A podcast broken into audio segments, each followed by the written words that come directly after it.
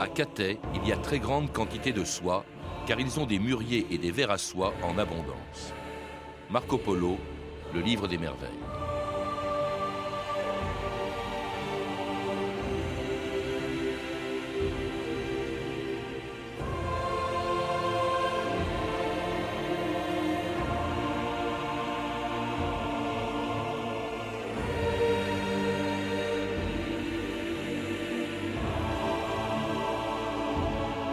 2000 ans d'histoire.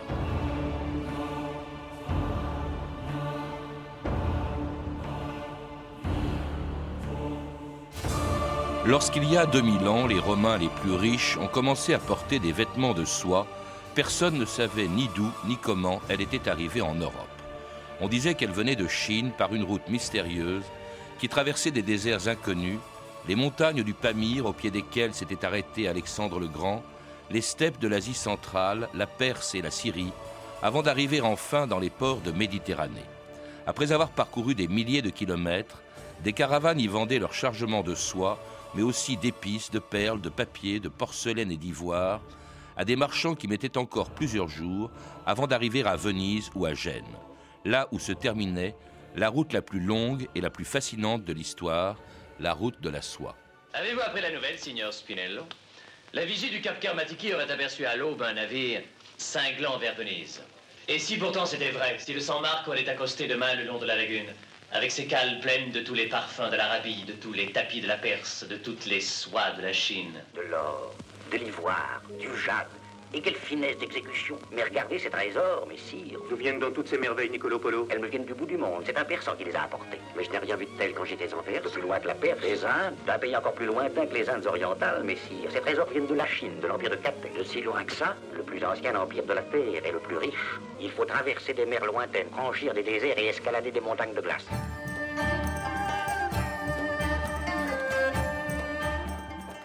Christian Gratalou, bonjour.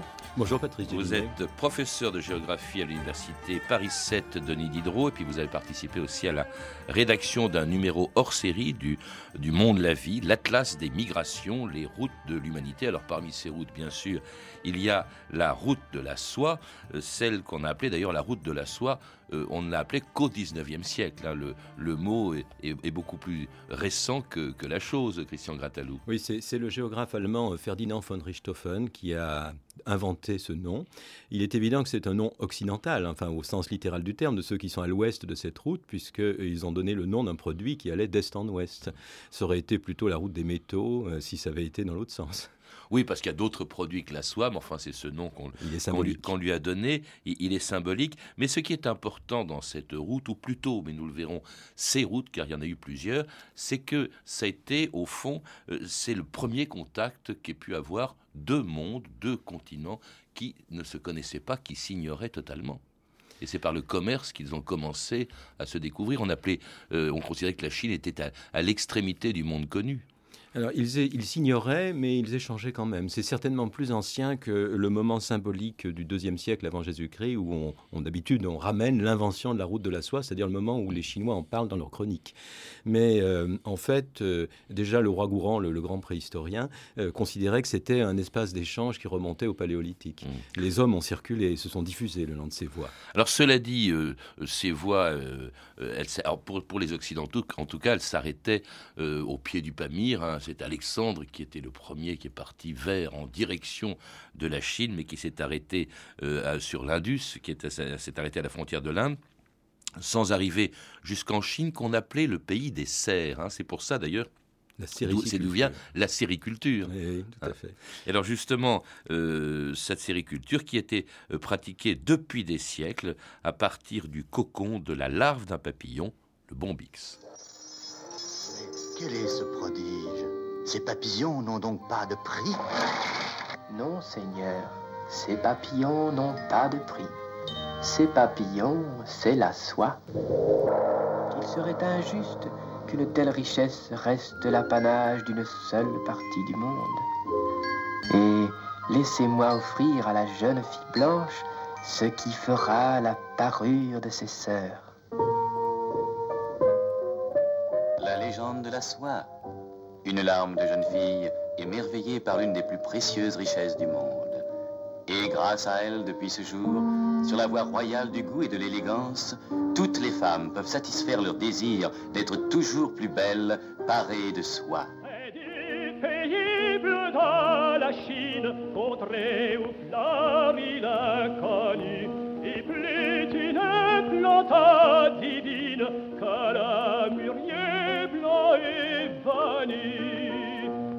Feuille est soyeuse et fertile, le ver à soie en la rongeant. À son insu dévidait-il des chevaux d'or et d'argent. Filet, moulin, glissé, navette, tisser le satin velours. Faites des robes de toilette, faites des nids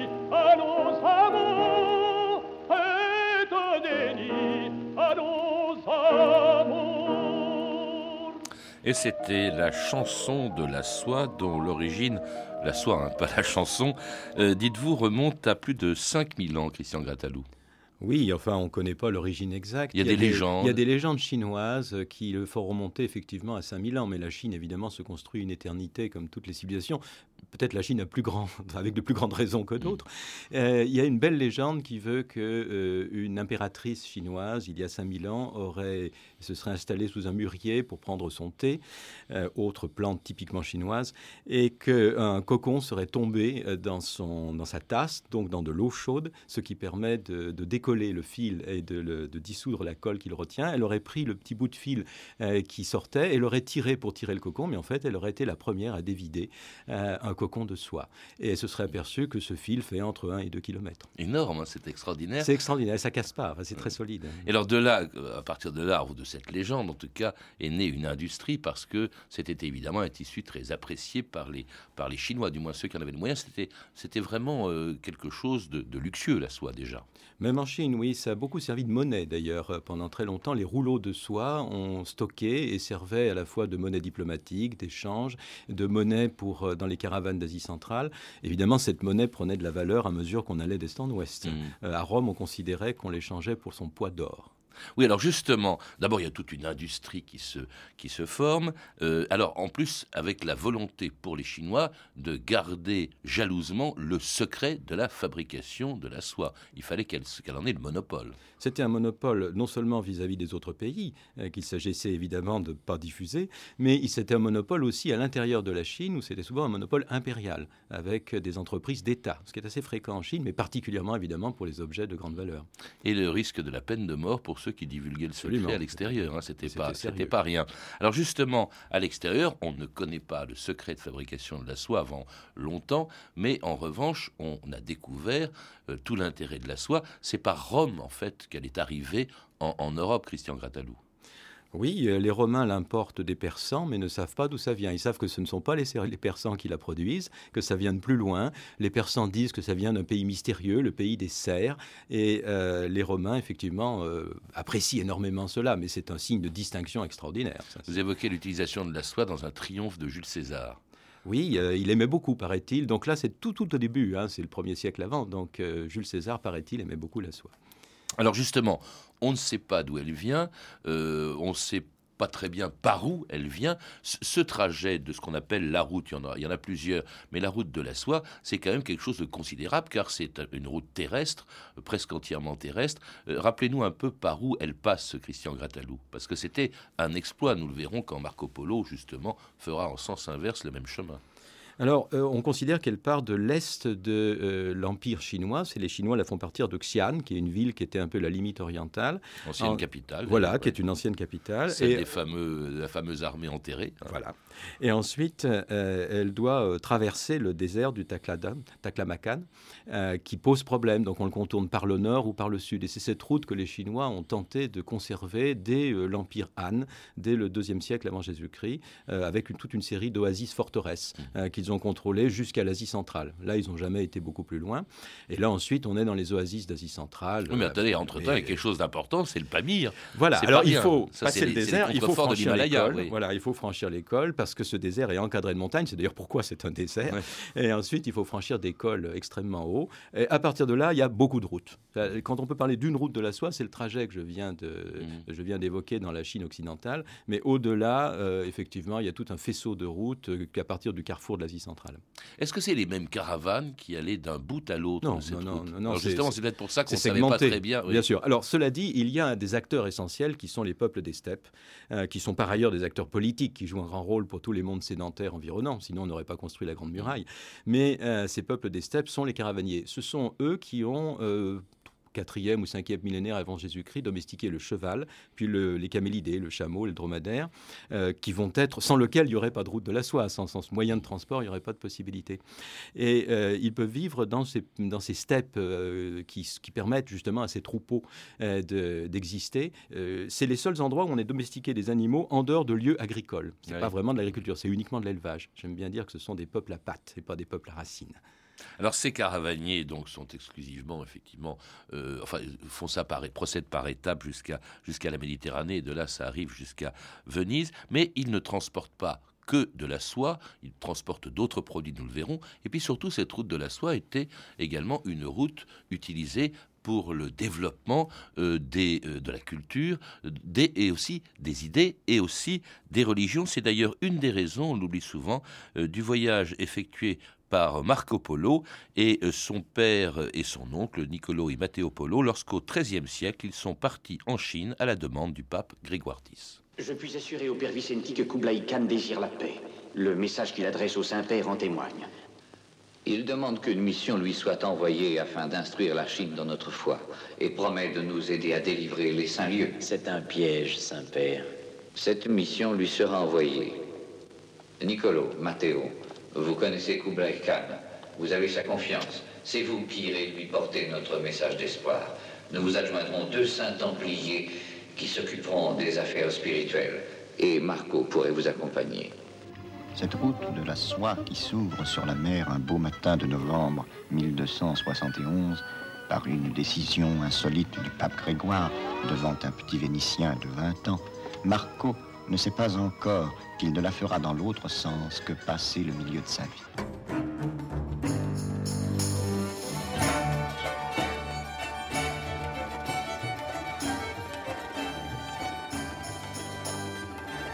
Et oui, ce fameux voyage de Marco Polo, c'était pas le premier, c'était également un voyage dont une des raisons était religieuse. On l'a entendu, Christian Gratalou, cette route de la soie, c'était aussi une route des religions. Oui, euh, tout passait par cette route. Religion Alors, et politique. Le commerce était essentiel, mais Oui, le blé, c'était par exemple. Mais euh, au XIIIe siècle, la différence entre un diplomate, un missionnaire et un commerçant n'est pas aussi nette qu'on pourrait le croire au XIXe siècle. hein. Donc, euh, Polo a été précédé, entre autres, par deux franciscains, euh, Guillaume de Rubruck et Jean de Plancarpin. Euh, Je, je recommande la lecture de Guillaume de Rubruck, c'est extrêmement savoureux. Euh, Guillaume de Rubruck a été missionné, lui, par Saint-Louis, euh, qui cherchait une alliance pour contourner euh, les, les- les Arabes. Euh, On était dans l'optique des croisades, donc on cherchait à s'allier aux Mongols, en même temps qu'on redoutait ces cavaliers du diable, puisqu'ils avaient étrié vigoureusement la Russie, hein, pris Kiev euh, en 1240. Donc euh, il s'agissait de- il s'agissait effectivement d'une mission diplomatique, mais aussi d'une mission religieuse. Alors l'idée qu'il s'agissait de les convertir n'était pas elles absurde. elles s'arrêtaient en Mongolie, elles sont arrêtées en Mongolie. À Karakorum, oui, Oui, ils sont restés à Karakorum. Tandis qu'effectivement, euh, Polo, Polo, lui, les- euh, Polo, lui, a même travaillé Chine, pour oui. Kubilai, hein, le, le 16 ans. Ouais, il, a, il a été euh, gouverneur de province, euh, il a joué des rôles diplomatiques, puisque les Mongols aimaient bien utiliser des noms chinois pour contrôler les Chinois. Et surtout, peut-être si on a retenu son nom, c'est à cause du livre extraordinaire hein, qui, a, qui a fait découvrir la Chine à l'Occident euh, au XIIIe siècle, le, le livre des merveilles ou le devisement, du Devisement monde. du oui. monde, oui. Et c'est peut-être ça qui fait qu'on a un peu oublié Plan Carpin, qui était le premier, euh, Rubruck ensuite. Ça a été un best-seller. Enfin, ça a été un livre écrit en français d'ailleurs et dicté par Polo, qui l'écrivait pas. Et euh, c'est parce que s'il n'avait pas été en prison pendant un an, piégé par les Génois dans les conflits avec Venise, on n'aurait pas ce livre. Mais là, ce qui est intéressant, c'est le succès qu'il a eu au XIVe et XVe siècle. C'était l'un des livres de chevet de Christophe Colomb. Alors cela dit, ces hommes que l'on vient de citer n'étaient pas les premiers à utiliser la route de la soie, c'était les premiers occidentaux à euh, l'utiliser ou à la découvrir euh, d'est en ouest et euh, à des fins religieuses. C'est une, c'est une route, vous le rappelez, qui a été un véhicule pour les religions. C'est par cette route ou ces routes que sont arrivés le bouddhisme, le christianisme, l'islam en Chine aussi.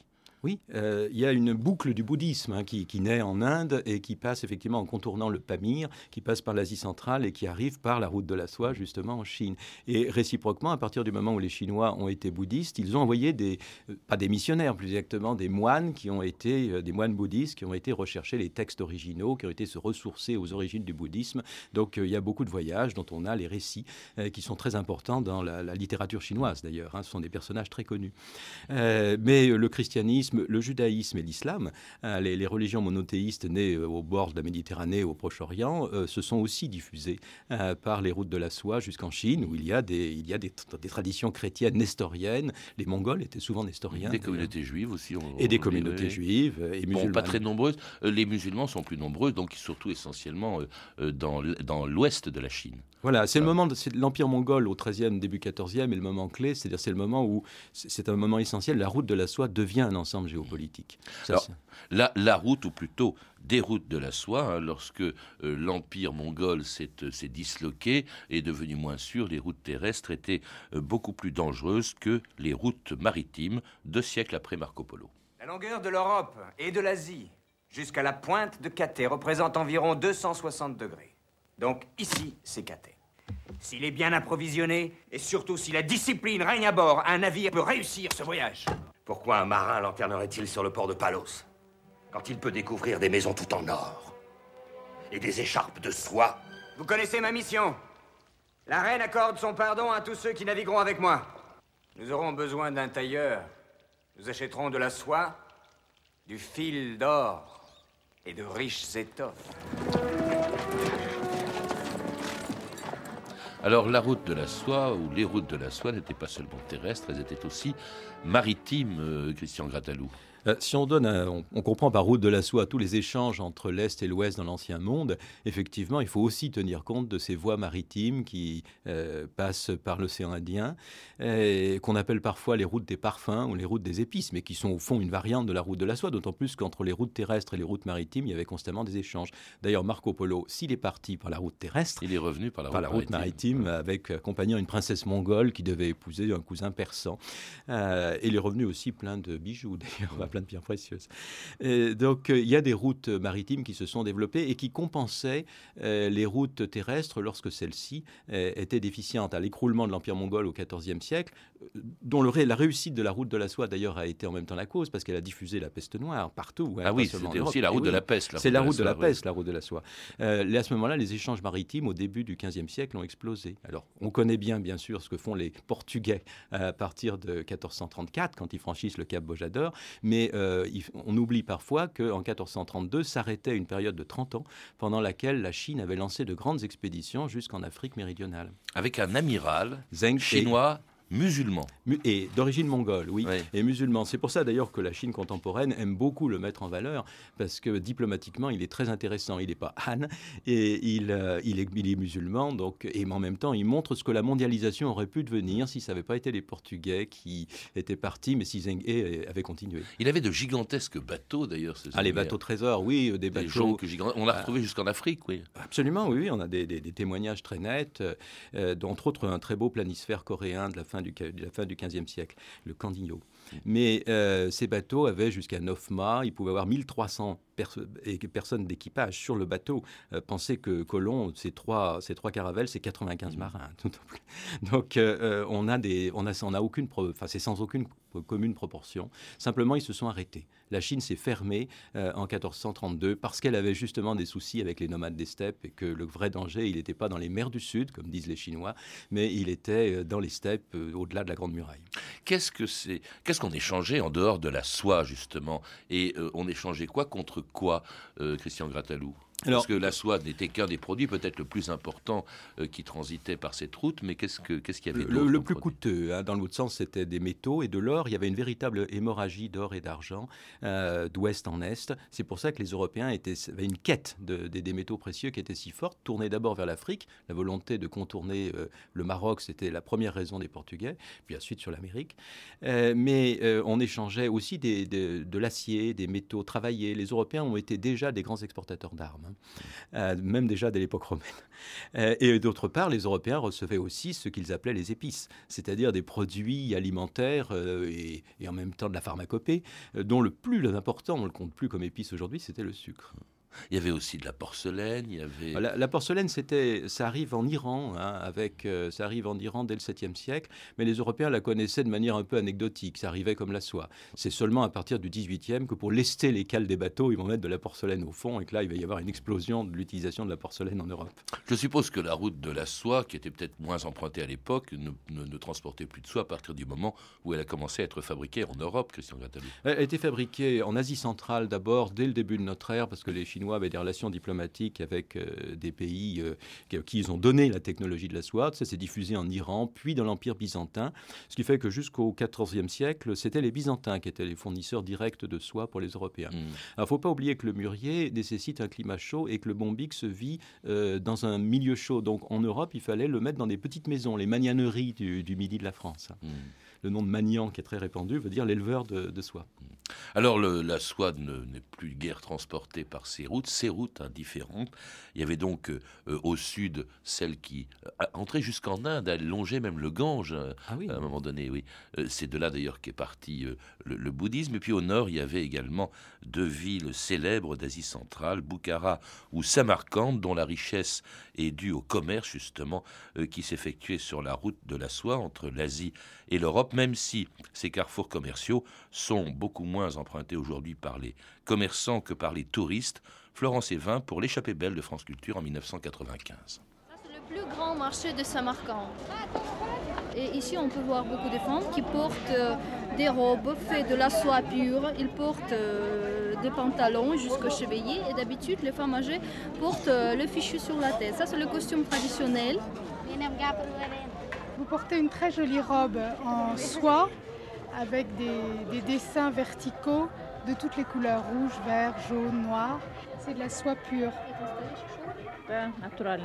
Chaque femme doit avoir euh, entre 5 et 10 robes faites de la soie. On retrouve les mêmes soieries sur le marché de Kashgar au Turkestan chinois. C'est un grand marché qui est au pied du Pamir, c'est-à-dire exactement de l'autre côté de la montagne. Comme autrefois, les produits de la route de la soie circulent d'un bout à l'autre de l'Asie.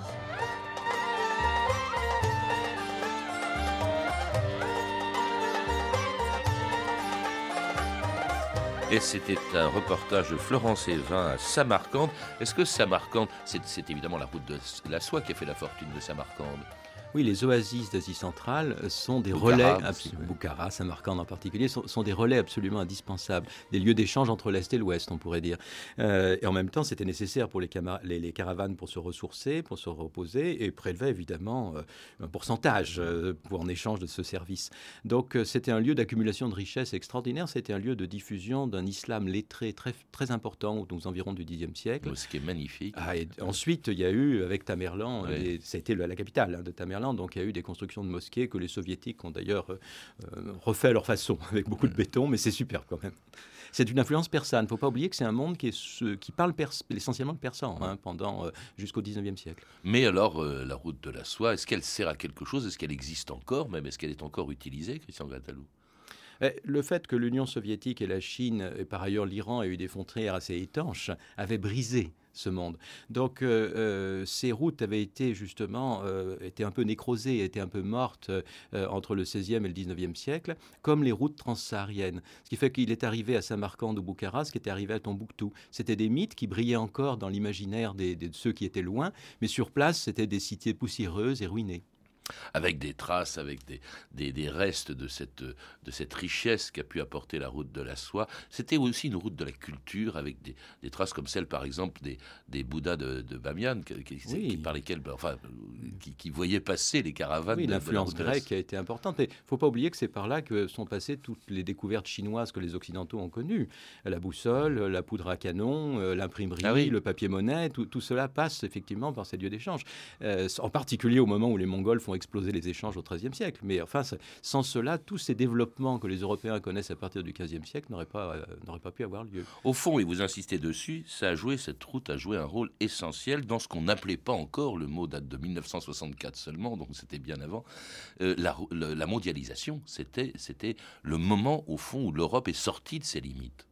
Euh, l'Europe et la Chine, d'ailleurs, on l'a vu. et puis celui qui était au centre, c'est-à-dire le monde iranien, mais l'Inde également, euh, c'était la première mondialisation. C'est une mondialisation très très ancienne et j'aime bien dire que la mondialisation n'est que la continuation. La mondialisation contemporaine, au-delà des grandes découvertes, n'est que le prolongement de ces routes.